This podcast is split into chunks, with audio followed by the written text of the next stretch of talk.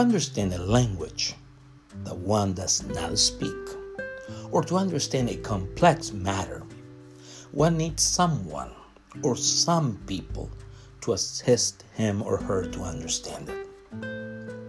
In the same way, to understand the Word of God, one needs God's help to do so. One needs the Holy Spirit's help to do so. In Psalm 119, verse 18, the psalmist asks God, the eternal God, the great I am, the one who is always present with his own, to open his eyes, that is, to adjust, to calibrate, or to regulate his mind or mental capacity to help him to grasp or perceive what he has revealed in his law or word. I'm going to repeat this. The psalmist asked God to adjust, calibrate, or regulate regulate his mind or mental capacity to help him grasp what he has revealed in his law or word. He wanted God to remove or take away all that prevented him from understanding or grasping the truth of his law.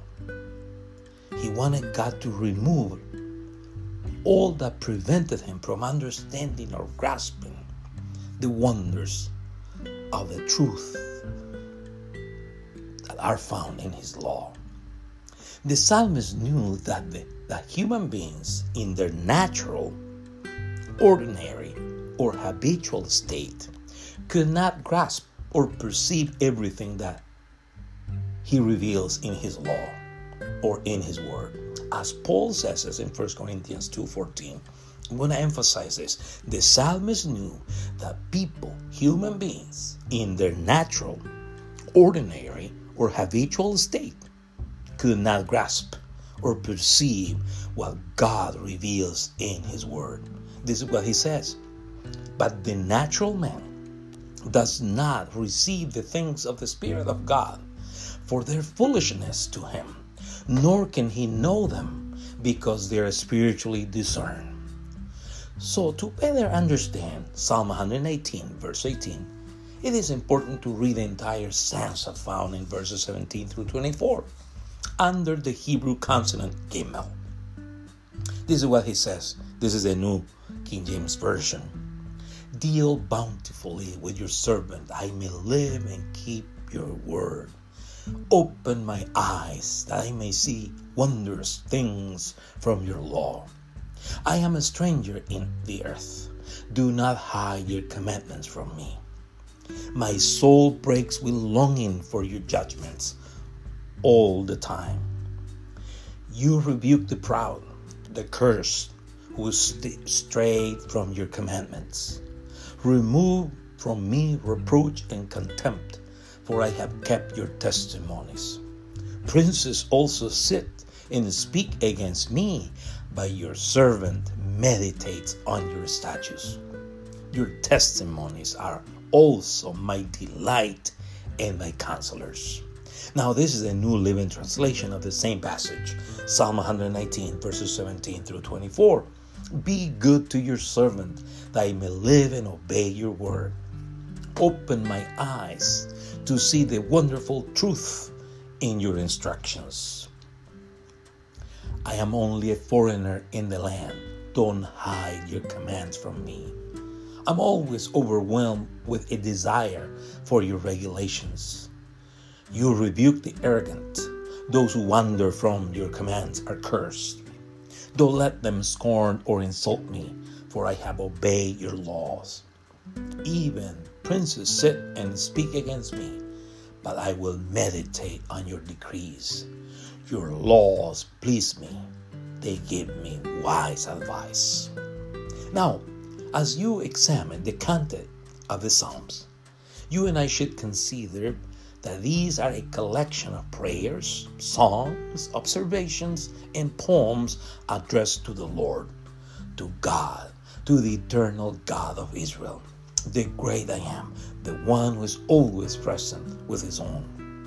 Likewise, Through the Psalms, God Himself reveals His attributes, such as His eternity, holiness, omniscience, greatness, sovereignty, love, or righteousness. In them, the writers, also inspired by the Holy Spirit, reveal their gratitude, their needs, their challenges, their emotions, their faith, and desires before the Lord. The Lord. Regarding the content of the Psalms, if you compare them with each other, you will notice that each one of them is part of a set of Psalms. For example, there are Psalms about nature or about God's creation. They're Messianic Psalms or Psalms that describe the anointed one from God or the chosen one from God. There are Psalms which highlights the excellences of the law of the Lord or of the Word of God as Psalm 118. There are Psalms of praise, gratitude, and worship. There are Psalms that contrast the goodness, fidelity, and generosity of God with the children of Israel's unfaithfulness, ingratitude, or indifference. That is, as we interpret the Psalms, we must consider their structure, composition, wording, or literary features. Let's keep in mind that Psalm 119 is a Hebrew acrostic poem. There are 22 stanzas, one for each of the consonant of the Hebrew alphabet. Today we're going to contemplate the acrostic we have found in Psalm 118, 17 through 24, which begins with the Hebrew letter Gimel.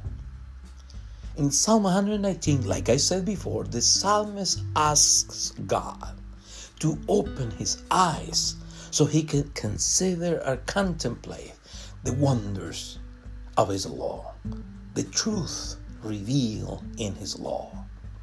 The psalmist knew that a person could not, on his own, appreciate or grasp the wonders of the law of God unless the lawgiver will grant him or her the ability to do so. I'm going to repeat this. The psalmist knew, like I said before, that no one can appreciate or grasp the wonders of the law of God unless God Himself gives him or her the ability to do so. The psalmist recognized that having the ability to perceive or grasp the wonder of the law of God was a divine gift, just as it were contemplating a beautiful meadow, or just as it were tasting a delicious dish. So you and I can ask God to understand, to help us understand, I should say, His Word. Just as the disciples asked Jesus to explain to them the parable of the weeds of the field. This is found in Matthew 13 36. Then Jesus sent the multitude away and went into the house, and his disciples came in to him, saying, Explain to us the parable of the weeds of the field. So may God help you and me to understand His Word and to know that His Word is wise. May He help us understand that His Word is consistent or coherent. May He help us to understand that His Word is permanent, is eternal. Heaven and earth will pass, this universe will pass, but His Word will remain. May He helps you and me to understand that His Word is powerful. He has the power to change our lives. May He help you and me to know, to understand that His Word is useful for all good works. So, the psalmist reminds you and me that a person who has affection for His Word ask Him to enable him or her to know it or to perceive it. Amen. God bless you.